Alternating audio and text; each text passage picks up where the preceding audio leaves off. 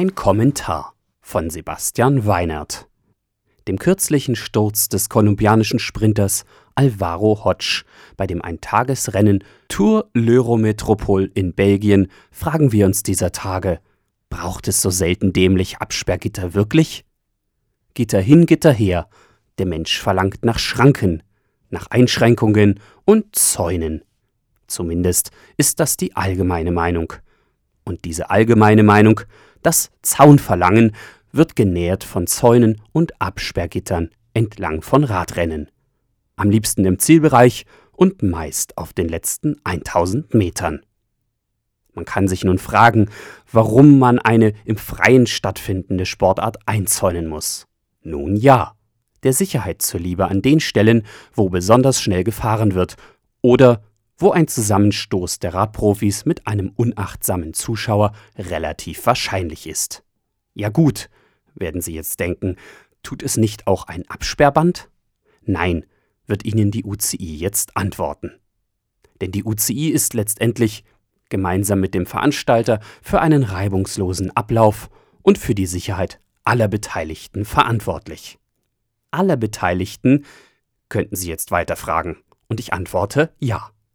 Dass die Radprofis da so oft vergessen werden, steht anscheinend auf einem anderen Blatt.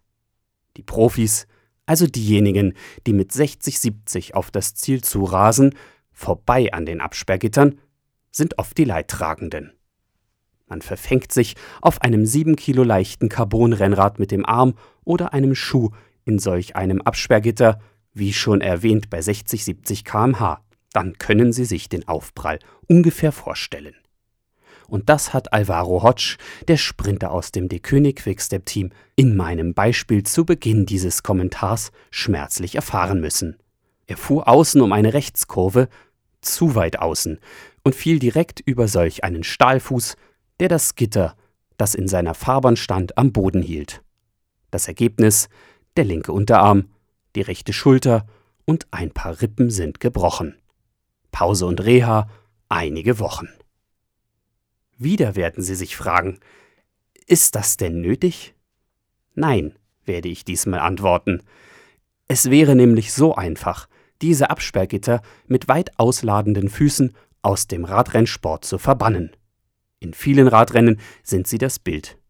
Wird es eng oder geht es anderweitig heiß her, hält man die Fans von der Straße und die Fahrer in ihrer Bahn.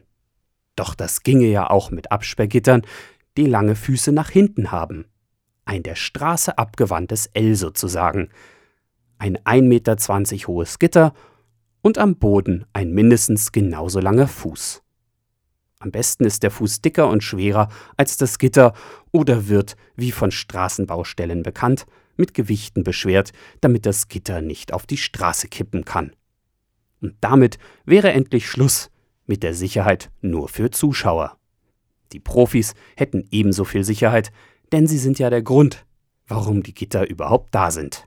Das sollte bei den Verantwortlichen doch im Vordergrund stehen. Was meinen Sie? Und Alvaro Hodge wünsche ich derweil gute Besserung. Das Online-Radio für alle Radsportfans. Radio Radsport.